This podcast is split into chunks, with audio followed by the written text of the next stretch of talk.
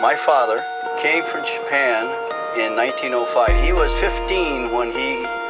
immigrated from Japan. He, he, he worked until he was able to buy, to, to actually build a store. Let me tell you a story in the form of a dream. I don't know why I have to tell it, but I know what it means. Close your eyes, just picture the scene as I paint it for you. Hello，大家好，欢迎收听本期的越位 Outside，我是太后。我是老纪，我是九尾狐，嗯，那个最近这个体育跟政治这个话题还挺，怎么说呢，就是火热。挺火热的啊。所有的感觉，所有的播客跟体育有关的都在聊这个话题。反正我听那个娄老师、娄一晨，嗯那个对，一楠他们聊过这个。嗯嗯，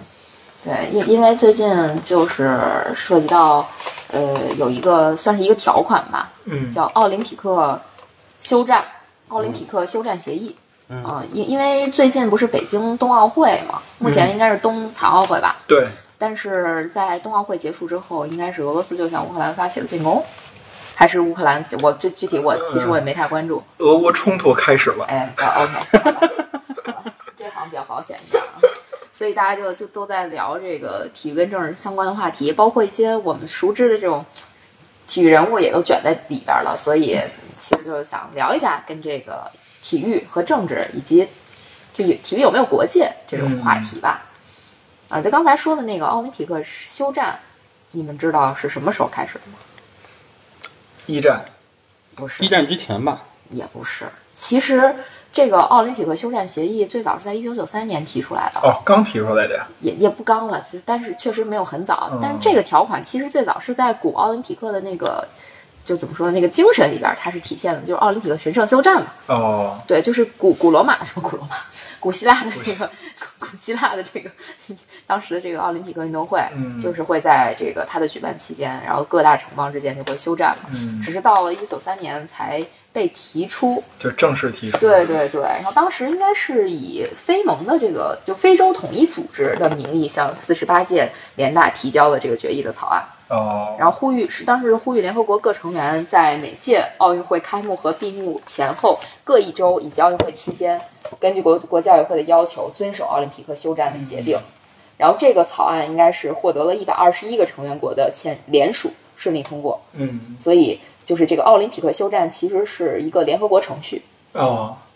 嗯，这这是科普了，科普了。老知道是奥奥运会期间不许打仗，咱不知道是怎么为什么不许打仗，这这是从哪儿来的什么的，现在知道了。嗯，对，就是其实咱们一直在，咱们包括咱们节目一直在聊一个话题，就关于体育到底跟政治有没有关系，或者说我们赞不赞成体育跟政治去联系在一起的。嗯，其实大家一直在说，或者说一个共识，可能就是体育无关政治，或者说在我们聊体育的时候，就尽少的去去聊这个政治的话题。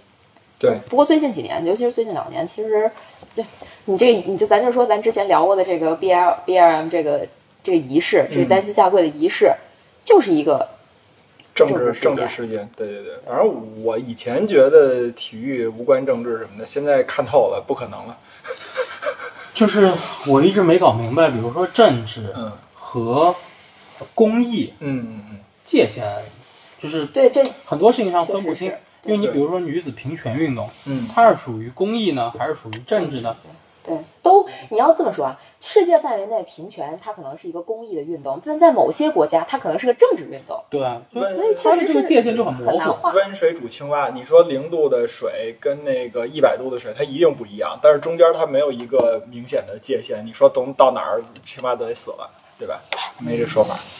对，所以我们所谓的这个体育无关政治，这个是从何而来的呢？这个所谓的这个体育无关政治这种精神，你们知道是谁提出来的吗？我感觉是最近出来的，不知道，这因为感觉体育赛事一直在表达一些政治立场。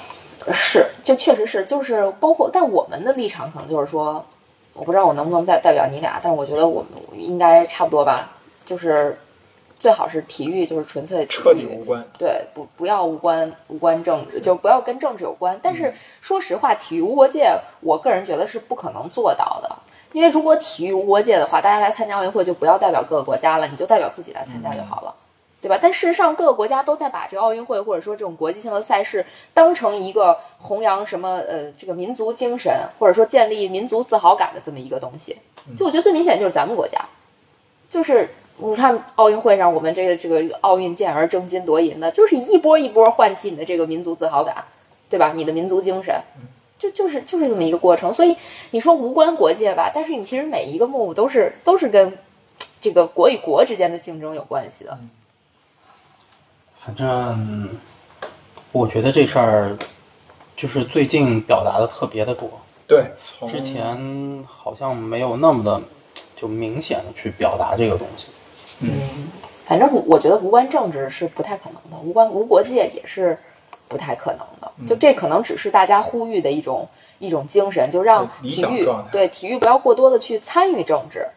就是这种。但我是或者我觉得你反着说，不希望政治过多的掺和体体育对对对，嗯，我突然想起来，我在读大学的时候，一位老师说的话。这个一般来说，一家企业，呃，如果他干的特别好，嗯在某一点干得特别好，他是不需要去喊口号的。如嗯果他喊了口号，这个口号指向哪一点，说明他在这一点干的肯定不好。对，缺什么说什么，对，缺什么他缺喊什么要吆喝什么，对，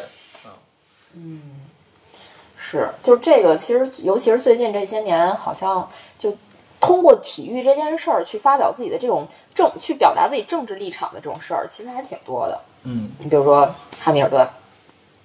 对算是吧，汉密尔顿有点做的过分极端的对对，对有点有有点极端端了。。对，就因为这个仪式，有的车手选择不下跪，他就开始指责那个车手。对，就是大家围场里头不要求你们都是朋友吧，嗯但是我觉得就是贵不贵是个人选择。嗯，那难不成他还能去指责英超赛场上的扎哈、本特克这些黑人球员吗？ 黑人球员他自己都不贵啊。对，反正这个 B M 这个事件已经接近也快两年了，我感觉。嗯啊 F 一已经不贵了，下赛季开始不贵了。对，其实就我觉得这个运动持续的时间，可能比 比这运动本身时间都长。哎，我忽然忘了那个短路了。你说二零二一年那个欧洲杯的时候，他们跪了吗？忘了，我也忘了，欧洲杯好像没有没有这个这个仪式吧？我记得，没有这个印象，就是那就应该是就没有。就其实也反映出一个事儿啊，就是因为没有印象，嗯就是大家对于这个事儿麻木了，就是其实它的宣传效果已经没有了，没有，就是大家不再去关注这个事情了。对无论你贵还是没贵，都不关注了。对那么这个事儿其实它就应没该被意停止义了，了。对它就变成了一场作秀，而不是一个呃某一种理念的传达了。对因为大家已经不关心了，嗯，你传达不下去了。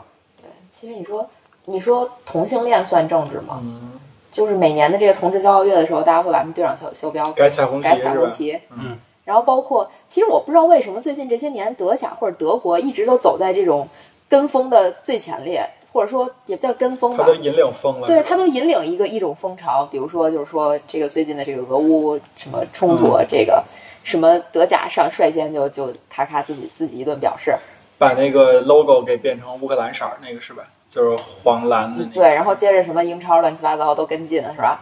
就我我后来觉得，就是看这个赛场的这个实际的效果啊，我觉得最大的赢家应该是 宜家，对吧？ 我觉得瑞典人躺赢，你说这事儿闹的，真是哈。 看到这家色儿，我估计有很多人压根儿不知道乌克兰国旗长什么样。但是你说宜家，可能就知道的人可能比知道乌克兰国旗的还多。对对对，反正他上周末比赛没播，嗯然后呢，我呢就阿森纳那场比赛看了三十分钟，嗯，全部加起来大概也就看三十分钟。我整一轮九场德甲、十场英超加起来就看了那三十分钟，嗯，我就没看那比赛。但是据我所知，我听说的情况是，呃，英超联赛在本土的转播，在本土的转播，无论是嗯 Sky 还是 BT，是没有那个标带乌克兰国旗的那个 logo 出现的，嗯出现在应该是右下角吧？嗯，嗯，对，但是它向全球发送的公共信号是有那个标的。多讨厌你说，这有点双标了。对啊，就就就就是很过就分、叫啊。就叫诚心呗，对啊，就是他国内国内媒体是没有的。嗯，其实关于这件事儿，就大家的表达特别多。你比如说，这个乌克兰球星舍甫琴科、是吧，嗯就公然表示这个指就指指责俄罗斯，然后这个就支持乌克兰啊、对就类似这样，然后就是还指责那些没有对这个呃乌克兰制裁的这这不是对俄罗斯制裁这些国家什么的，然后包括就今天看了一个挺有意思的新闻啊，说说那个莱万终止与华为的合作，啊，对，呃，这之前的那个原因说的是因为华为说不放弃俄罗斯市场，还要大举进军嗯那个俄罗斯市场。后来又辟谣说压根儿没这回事儿啊。但是怎么不管怎么着，莱万跟华为的这个合作，对，因为取消掉因为莱好像还说什么不表态也是一种态度。莱万啊，呃，对，莱万对刚取消了对跟跟华为为的合合作对，是啊，这个合作取消是，我就对我就说那不表态那事儿，因为莱万是很旗帜鲜明不的是表态不的。不啊不是，他的意他说思是华为没华有为表态，对就不表态，说明你支持。对对啊，对就咱们咱们这其实全世界都是二极管。 嗯嗯，反正作为一个作为一个拜仁球迷，莱万据说也要走了，随便他吧。嗯你看那因个，为这个事儿就有点道德绑架了。对，对我觉得现在无处不存在绑架的这种事实，就是什么事儿都逼着你要站一个立场上，你就必须说我就得支持哪一方，你中立都不行，逼着中立国 都站对站站克克站涵队老了师说，那个你可以极端赞成，你也可以极端反对，但是那个就是中立和没有态度这两个是一拨人，然后他们都被那个极两个极端态度给打死了。对就我世界上就没有中立这一派，温温和温和派相当于中立，会被两个极端派打死，一嗯起打死。对就觉得这个也特别搞笑，嗯，所以就就你其实体育相当于也是被政治绑架了的一个一个产物，对我不对不叫产物啊，就是说体育也是被政府政治绑架了的。然后包括就之前，其实刚才咱们说那个 B R M 那个事儿，嗯对，去年那个东京奥运会嗯，二零二零东京奥运会的时候，当时跟巩立姣同台竞技的美国的这个铅球，呃，啊，对对铅球对名，将桑德斯，你看他其实是在这个领奖台上，领奖台上去做了一些黑名贵的这个这个这个手势手势的，但事实上，就咱们就说这个，按说它是违反奥林匹克第五十条的，对。嗯，但是也没有就是怎么说呢？后来说是调查，但是就没有后文嗯了。，因为这个它其实我说实话也没有办法调查，对啊，我就说我没那意思，我就说我那手那搁那儿舒服，你也没法弄。对，我觉得就这个最近这个事儿啊，我最感觉痛心的，或者说闹心的，就你说亚尔莫连科他他指责酒吧什么那个对吧？是叫酒吧还是祖吧？酒吧，俄酒罗斯吧那个都对怎么对对翻译都有。然后就到最后就破口大骂啊呀、对，然那后我就觉得特别难受。就是你明知道，就是说这个球员跟那个政治是没有关系的，又不是球员发起的，但是真的是破口大骂，诚心的破口大骂，这种感觉。一是这个，然后另外一个就是那个金琴科大放厥词啊，就是这个哎，金琴科就不说了，真金脑琴科残这个人，反正 有点问题。后来他到最后说那更可惜，他说要不是我有家人，我有孩子，我就去参战了。那你还住大房子？你说那些参战的有多少个没有家人？嗯，对，然后包括那个谁，很还很多人去指责那个基莫什丘克，原来拜仁的球员、嗯啊，他不是现在应该是在呃，他是在那个是哪个迪纳摩，莫斯科迪纳摩还是哪个？哦，在泽尼特，哦他在泽泽尼尼特执教，嗯，然后他就在德尼特也踢过，确实。对，然后就就很多人也在指责他，就是就是现在我感觉就是相当于骂人骂不过，我就开始那个骂你家人，就这对。就这种其实就就没有太大意义了。我觉得就已经把这个事儿上升到了一个就我觉得很没有素质的高度。 哎，你再看看他们怎么对那个阿布拉莫维奇的。对，咱就说阿布拉莫维奇对切尔西、对整个英国足球真的是呕心沥血呀、对吧？但老实说，英国足球的金元时代也确实是从阿布那时候开始是的，哎是啊，就是是他确实是有投入，但是也在英国就在英超现在形成了一个不是太好的风气。对，但这是也是为什么，其实阿布不仅仅是因为这次的事嗯件受到英国的很多的制裁，其实阿布在前之几年前就已经不让他入对境英之国前就已了。经不让他入境英国了。这些都好理解，但是你最后你要把人家切尔西，阿布说我把切尔西卖了不行，那意思就要充公国有了。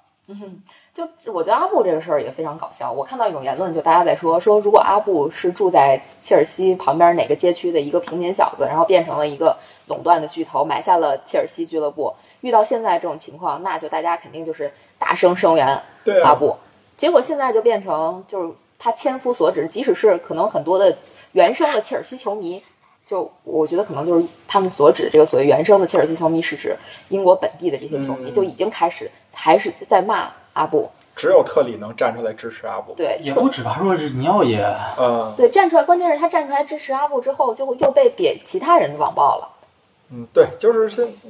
他一定想过自己被网暴什么样儿，所以他网暴回去了。对对对对英国有一个对，议说那议员，员对英英国那议员不是骂他来着吗？嗯让他删那个推特吗？嗯结果他他他回回复了一句，对说这个议员就是那个投票让我们去入侵伊拉克的人。对对对，然后还说什么贪污什么那个，对，对这这不就是贼喊捉贼吗？对对吧？嗯所以我感觉现在就是这些政治事件就变了味儿了，就嗯在可能到体育圈儿，或者说在不不只是在体育圈儿，可能在别的圈儿也是变了味儿的那种。我有点，我甚至有点同情马泽平，啊，就是哦对他我可很以，同情马哥。他可以因为菜而被淘汰，对对，但他他可甚至能可以因为没钱而被淘汰，因为 F 一就是一项高度商业化的运动。对。嗯包括其实不除了马泽平之外，包括这个来参加北京冬残奥会的这个乌克兰和白俄罗斯的这个代表团，你说人家努力了四年一届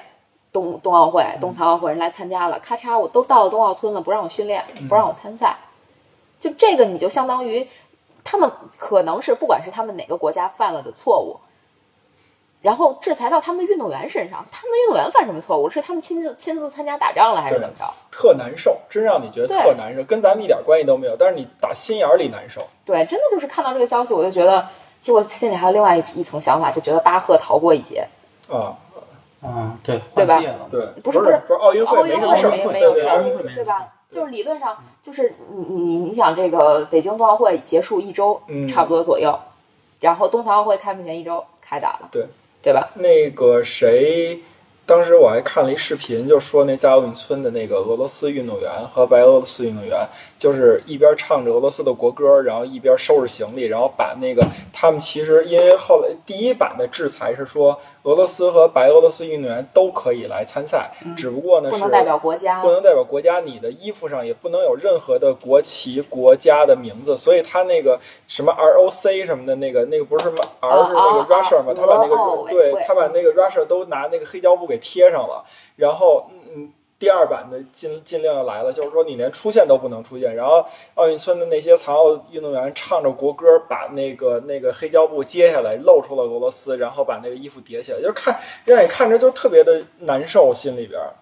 对。嗯。就你你真的经历这个，你就会觉得，哎呀，真是挺就你看着那视频就想说一句，都是人呐，就是跟国国籍没关系。你让人家过来了，训练了四年，然后结果是这遭遇。对，这个真的是特别让人揪心，你知道吗？他们还是残疾人，对，还是残疾人，对真的你，欺负残疾人，对 我我 你应该把这事儿在推特上说一说，然后艾这个特踢死艾特一下那个 Andrew Parsons， 人家人家的要求说是对吧？那那肯定对国家是第一位的嘛，对对，对于哪国人来说都是第一位的。对，但是包括很有很多说法在讲俄罗斯奥委会遭到这个禁赛，就是说嗯应该说俄罗斯遭到禁赛，最近这四年都是以俄奥委会的这种形式出现在世界大赛上，背后也是有很多政治因素的对。嗯对，这个其实我觉得，就大家往深了看，应该是可以理解的，就是就是对俄罗斯一个制裁。包括其实刚才咱们在提那个奥林匹克神圣休战那个事儿的时候，你你们知道二零零八年的时候发生的事儿吗？二零知零道八啊年就是格鲁吉亚的那个事儿，对啊就是也是很夸张，是在北京奥运会开幕开幕式的时候开幕式的当天，嗯格鲁吉亚那边侵犯了俄罗斯的领土对，不不是俄罗斯领土，还是某个地区嗯，总之就是。相当于对俄罗斯的这个国土安全造成了一定威胁。嗯普京应该是当天参加了北京奥运会的开幕式，对第二天就飞到了前线。对所以这个其实我我个人觉得，就是有点挑衅的意思，就是就是我人家就为了恶心你，对那其实其实要说这也是恶心咱们国家，咱就们是办、咱们办这奥运会，然后你不遵守这个就是休战的这个协意议，意识形态都在这里边呢。你说格鲁吉亚他干点什么，谁管啊？对吧？你这他就算说他什么的，他能弄多大的波澜？啊但是你这边东道主是中国，然后你这边发起发就是所谓的发起战争或者怎么着，这是俄罗斯，对吧？这是世界上最大的两两国之一了，对吧？对吧？然后这是一点。另外怎么说呀？我觉得这个事儿，要不我刚才说的一观点就是，体育无关政治这个事儿，只是大家的一个口号。就像刚才九尾狐说的，你越宣传什么，说明他越缺什么，就是这一点。就是你说，你比如说像那个欧足联主席，他他那个那个欧足联主主席叫什么塞弗林是吧？他上台有多少东欧的那个选票支持他呢？那那你说他现在等于他能不想想吗？说自己我是这个俄我我俄罗斯人支持上来的，那我如果我要是再不做点什么态度，以欧足联的态度做，说禁赛俄罗斯，到最后给我扒出来这个，我连这主席都当不了了，那我先保自己吧，对吧？肯定有这种想法。对，反正我觉得就是禁赛的这个，就是包括俄罗斯，应该是遭到了全球禁赛，对，就是是是国际足联给给给俄罗斯还一全球禁赛，我觉得这个事儿也特别没有意思，就是。球员无罪，或者说运动员无罪，你到最后把所谓的就是不管咱是哪个国家的错，你都强加在这个运动员身上，这本身就是一个我觉得特别没有品的这么一个做法。你说别说别说体育了，那不是连那什么国际什么脑瘤什么的那个都给都给俄罗斯禁了吗？这种就是都有有一个叫什么，还有苹果地图直接把俄罗斯对从地图上擦掉了。有一个关键，你说这医学的这个，它本身就有一个宣言，我忘了叫什么了，南南南丁格尔吗？不是南丁格尔，就是说的那个意思，就是那救个死扶伤是吧？就是无论我我我，如果我要是一个医师的话，我会救助世界上的任何一个患者，无论国籍、性别、种族什么这政治什么的，没关这些。他为什么说的这么清楚？就是因为这些都是足以造成这个，就是把人分类的这么一个，也或者说作为隔阂的这么一个一个一个参考的。那我这些我都不要，我去救人，因为只是一你是一个人，你受伤了。那现在连这个都不允许了。其实说实话，还是残奥会那更让人触动。就是别说残奥会了，冬奥会的时候，当时男子的那个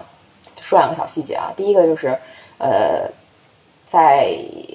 自由式滑雪空中技巧的这个女子的个人比赛里边儿，当时呃白俄罗斯的运动员拿了一个第二名。嗯她其实原本是上届奥运会的卫冕冠军，嗯就是他是本届奥运会的卫冕冠军，上届奥运冬奥会的冠军。然后有一个环节，颁奖之后有一个环节是展示他们的运动装备跟国旗啊啊。然后其另外两个国家都是拿了一个这个，就是美国队和中国队都是拿着大国旗，嗯只有白俄罗斯队拿了一个，就是咱们平时挥的那种小旗子。嗯哎，当时就觉得哎呀，有点儿挺心酸的，挺是心吧？啊嗯酸的。那当然那会儿还没有战争这个事儿啊，但是但但确实是就是说，同样的在这种场合，有的人拿着大国旗，有人拿着小国旗，你你那时候就觉得有点同情弱者那感觉了嗯。然后后来到了呃自由式滑雪空中技巧男子决赛颁奖就更有意思了，站在领奖台上的三个人分别来自中国、俄罗斯奥委会和乌克兰。乌克兰啊， 啊。然后当时，当时巧又了又发生了一幕是什么？就是俄罗斯奥委会是他们连俄罗斯奥委会的旗子都没拿，嗯所以当时那个俄罗斯的运动员一直是在指自己衣服上的那个国旗色的那个部分，嗯，嗯然后其他中国队跟乌克兰是拿着国旗的，但是那两个运动员本身并没有什么，两个人还拥抱了，嗯而且这个后来在网络上也是一个挺热门的，就是明明就是大家都是好兄弟、好朋友，结果就因为自自各自的国家立场不同，导致了就是可能未来大家在赛场说不定见了就变成仇人了，这也不是不可能。啊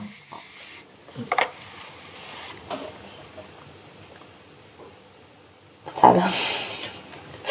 也就是说到语塞处了，这种的，哎就是我觉得真的体育不应该作为这么一个发你发表意见或者什么一个一个工具吧，嗯为政治服务，怎么说呀？就是像我说，咱们这个都是叫理想状态。你说实从实际情况来说，咱们就说前两天那个英超什么什么这些事儿还是什么，发了一微博吧，就是说这事儿。本来波波兰吧要跟俄罗斯打世界杯附加赛了，然后呢，那个什么波兰首先宣布弃权了，说我不跟俄罗斯打这个附加赛，啊，甭管在哪儿我也不跟他们踢了。你说这个事儿本身啊，国际足联它就特别难办，为什么呢？你要按照规则来说，你应该判波兰负，你应该对判俄罗斯赢，对吧？对。那如果你要这么判的话，是不是二零二二年世界杯就波呃俄罗斯就一路被被判成世界冠军了？对，对吧？我是哦看过是这个哦嗯是这么一个逻辑吧，这是一点。但是你要你要说从另一个角度来说呢，你可以说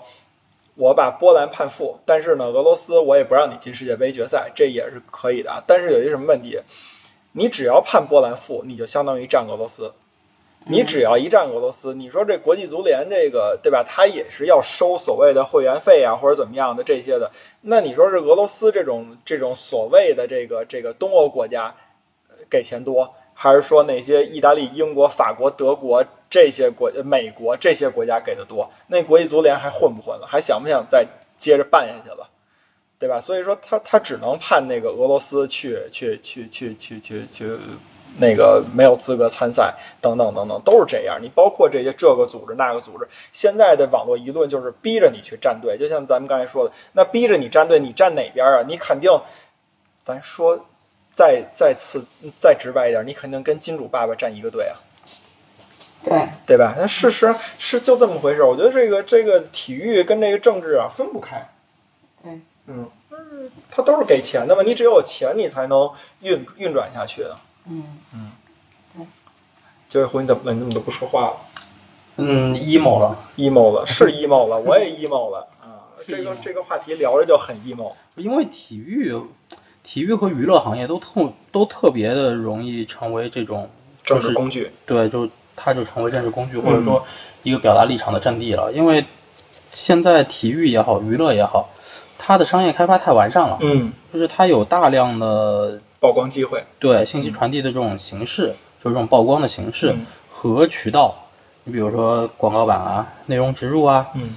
对吧？然后那个赛前赛中的这种活动的呈现啊，对吧？然后渠道嘛，比如说直播呀、嗯社交媒体呀、等等的，就渠道太多，形式太丰富，嗯，所以而且体育吧，它的参与者就是球队啊、球员啊，对吧？他都拥有巨大的影响力，对他们其实已经成为了一个意见领袖的这么一个角色了。对，他们所说的话会成为一个有舆论的引导价值的这么一个这么一个东西，所以很多时候就大家就希望他们去表态，或者或者就是逼着他们要去表态，嗯，对吧？就是有记者在新闻发布会上面就问图赫尔对关于这个事情，图赫尔都被问急了。对，我就是一踢足球的，搞足球的，你问我这个，对，就他已经急了，就对是就是你们必须停止问这些问题。对我就是一个足球教练，嗯我不是政治家，对你们不要问我这些问题，你在我这里你们得不到你们想要的答案。嗯，对，包括他们也在问瓜迪奥拉对，啊。对，其实大家都在说，你们你们都应该去关注足球本身，而不是去关注，就是政治跟他们有什么关系？对，就是说咱咱就说站的立场高一点，说政治跟他们有什么关系？他们不过是去执教两支球队。但老实说，瓜迪奥拉吧，怎么说呢？就他每年也给这个，呃，这个加泰独立投票，嗯，那个 但是那个是另外一码事儿，那个是他本人作为加泰罗尼亚的一员，嗯就是他作为一个加泰罗尼亚人，他的政治立场。当然，他可能因为他有这个政治立场，他可能带动一部分他的粉丝或者说他的崇拜者跟对他会投一样的会会有票，一些肯定会有会有一些这，个但是很影响正常啊，对吧？这对个很他很他正本常。身是当地的人民，对，所以就是就大家都在把体育当成一种工具去表达自己的政治立场，并且就是说，甚至是一些跟他们无关的政治政治事件，他们也要拿体育当把枪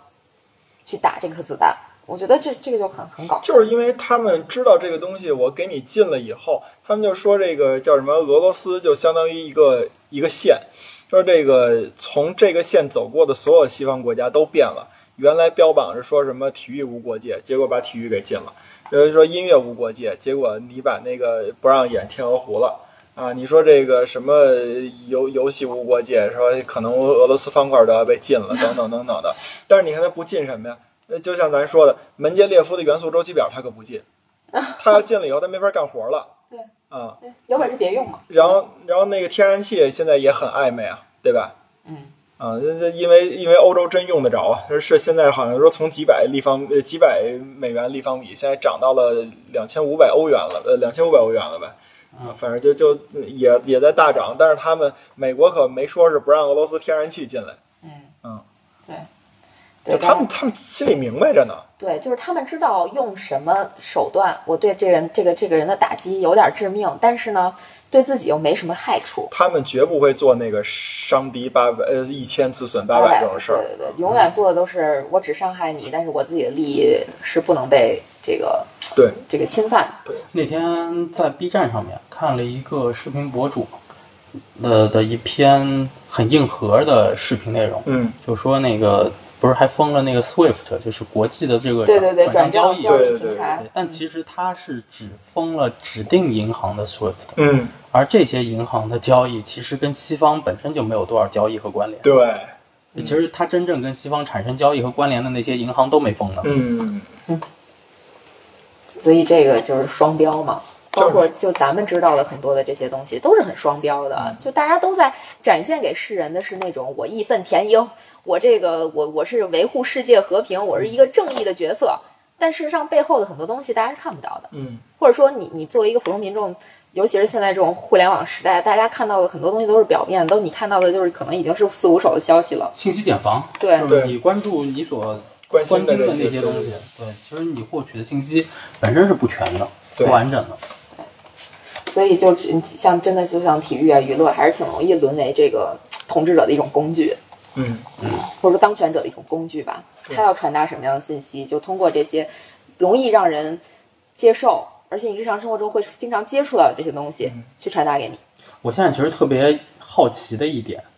三月十一号、那个《Drive to Survive》就要上线了，嗯第四季。还播所以是不是要马德平的内容是马马德德平平和哈全斯逼掉对，还有哈斯的那个车嗯这些怎画么面。播？嗯对，因为那个车身上就是俄罗斯国旗配色嘛那，什么大马赛克，咱们那个中国娱乐圈不是用过吗？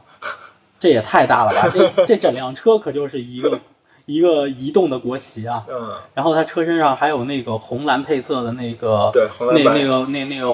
化肥公司，对对就是对那赞助的，钾肥，对啊。那你说那可那那那可是我我真有点好奇，它这个上线了之后，这些内容怎么办？对，像像咱们如果这事儿在中国的话，就是全给你打打马赛克，我管嗯你好不好看。对我我我想我想我想回去看看那个 F 二的那个纪录片，嗯 Chasing the Dream》嗯这一季是有三集，第一集是周冠宇嘛，后面还有两集我还没看呢，嗯但是不知道里头那个施瓦茨曼的镜头咋办，嗯因为他也是一个俄罗斯籍车手，嗯，感觉有，我就有一种感觉，就是大家要把呃这个俄罗斯从这个地球上通过抗议的形式给它抹变平没了，嗯就这个国家不存在过，这个国家的人也不存在过，嗯他们不能有任何国际性的行为。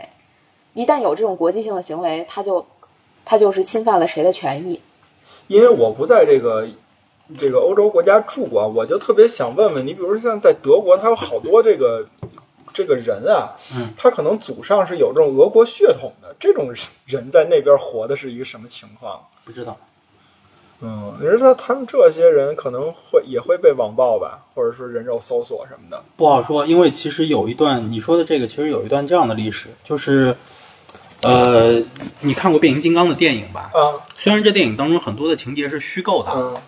但是你记不记得有一集，就是应该是《变形金刚二》还是三吧，就是那个《Dark Side of the Moon》，嗯就是那集里头，然后讲到了那个冷战时期的那个登月计划。啊，对对对，对，当时他们查到资料说，其实俄国当时是领先的，但是俄国放弃了那个计划，然后是为什么？嗯然后把这个事情牵到了，就是当时他们就是通过照片啊什么的，对发现了那个有变形金刚的那些对外星存人在，说白对了外星人的存在的这么一些迹象，所以他们放弃那个计划。然后这个电影当中，他们去揭露这个事情的是通过他们去了一家在美国的那个地下酒吧那种，对对对对对那里头都是俄罗斯人，就当时那两个宇航员，嗯，对吧？你还记得吧？记得这种记得记情况得就其实就是这种冷战啊、制裁啊、战争啊，其实造成的是俄罗斯的这些财富集团。和他的高精尖的人才其实是会流失的，因为他们嗯会从这个国家移民移走。嗯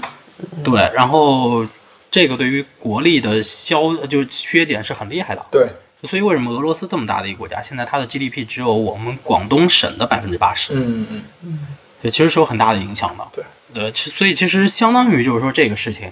呃，他们是赌上了国家未来十年甚至二十年发展的潜力，嗯，去发动这种就是军事行动的行嗯为。其实他们在说，现在根本就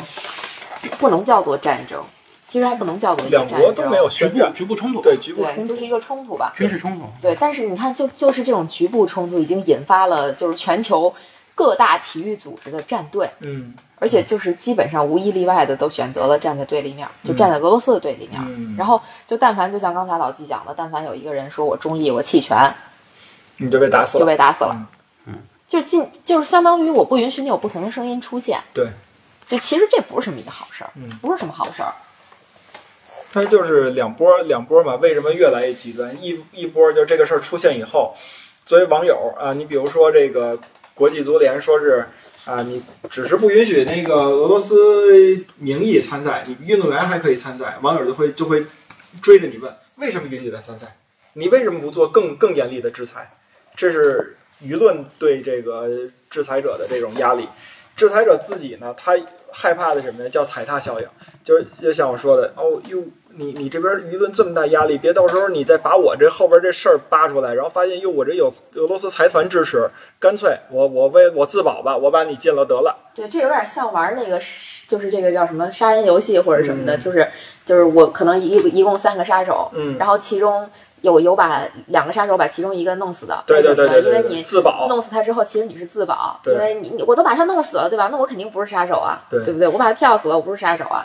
其实这个不就是我们现在也正在干的事情吗？对就是因为媒体的发展，对，尤其是自媒体和社交媒体平台的这个兴起之后，然后民众、普通民众发表观点嗯和制造舆论的这个制造集体舆论的这个嗯渠道增加了，对，然后这种舆论的导向逐渐会被这个所影响。嗯然后其实你看这个事情发生的时候，欧洲的那些国家，除了英国，就我说的是像德国，嗯，法国这些国家，他们的领导人刚开始什么话都不说，对，就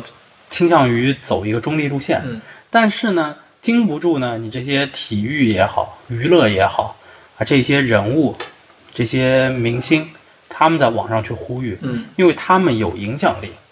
对然后他们所传达的一些东西，包括新闻媒体有一些新闻媒体所传达的一些画面，当然其实这些画面都是经过了一些剪辑编辑的，它不一定真实反映当地的一些情况，嗯，对吧？就这些具有一定的呃舆论导向性的内容传输给了民众之后，民众会去制造一种舆论的声音，逼着国家的领袖去做一些站队表态站队性的表态。嗯，对，呃它是一个反向的一个输出了，已经是。最典型的一个情况是什么呀？就是阿布卖切尔西这个事儿，因为这个事儿其实，嗯，说白了，约翰逊呢，对吧？他并不是说特别的那个那个反对这个这个阿布本身啊，对他这个人没有意见，他甚至想的是什么？就是说，英国政府现在大部分人想的是，阿布，你先悄悄的把切尔西卖了，然后我再说对你的制裁。我不说把你这个切尔西这个充公或者怎么样的，但是呢，民众就不不要求，就不干，就就那个指责约翰逊，你为什么还不制裁切尔西？你为什么还不制裁阿布这个人？就等于必须得把这个事儿变成一种黑非呃非黑即洗白，白，对，其实你说作为政客来讲，每一个国家的政客，他其实都在走一个中间的路线，他想把这个灰色地带扩得尽量的大，对他自己是最有利的。他希望的是，我这样的话，我还不得罪切尔西这波富人区的选票呢，对吧？是这个角度。但是你现在好，国家逼着你做表态，如果我要是为了这点选票的话，我可能把后边的选票全都丢了，那我干脆我还是做这个后边这呃顾大多数吧，就这种感觉。哎呀，所以真的是，呃这其实对于现在这种这种情况，我反正是自己不是很喜欢的，就不希望他们通过体育这种东西去传达什么样的政见。嗯，谁希望啊？谁都不希望。就是我们喜欢一项运动，喜欢这项运动本身，嗯，只是关乎于这项运动的这些事情，对，而不是这项运动背后所围绕它的那些东西。对对也不是说不想听背后的故事，但不是背后的这种故事，就关乎到一个人参加一个比赛的资格，就是他参加什么比赛，很有可能国家在背后没有什么大的投入，只不过是他脑袋上挂的这个国籍而已，然后他就受到了某某种某种制裁，就这种真是有点搞笑。那现在金琴科还在那个曼城吗？在我现在都有点害怕了，我现在都害怕替瓜迪奥拉担心。你说他要不让金琴科上场，这算不算表态？那莫耶斯也很惨，亚尔莫连科确实没有踢主力的实力啊。对啊，那你为什么不让这些人上场？他们没有这个表达自己的这个这个运动运动要求的这种这种这种权利吗？对，所以这样事儿有点讽刺我。对，这事儿就是有点讽刺。其实，埃弗顿的埃弗顿的就是俱乐部的拥有者对是，跟俄俄罗斯有斯些人关系的。对对对，但是呢，他们在一场足总杯的比赛上面是选择了让乌克兰籍的球员去做场上队长。啊，对，所以就哎，反正就很很奇怪的一个状况吧。现在就是，对，对就很奇怪的一个状况。我觉得这个就特别特别特别没有必要。所以上周末比赛几乎没看，我是完全无所谓的，就没、没看就没看吧。对，嗯行吧，那其实咱们差不多就聊差不多了啊，这这方面我们不不发表观点，对，没有必要去发表观点。我我们没有支持谁不支持谁，我只对是对对仅从体育的角度来讲，我觉得这些事儿我看起来都是不合理的。对嗯，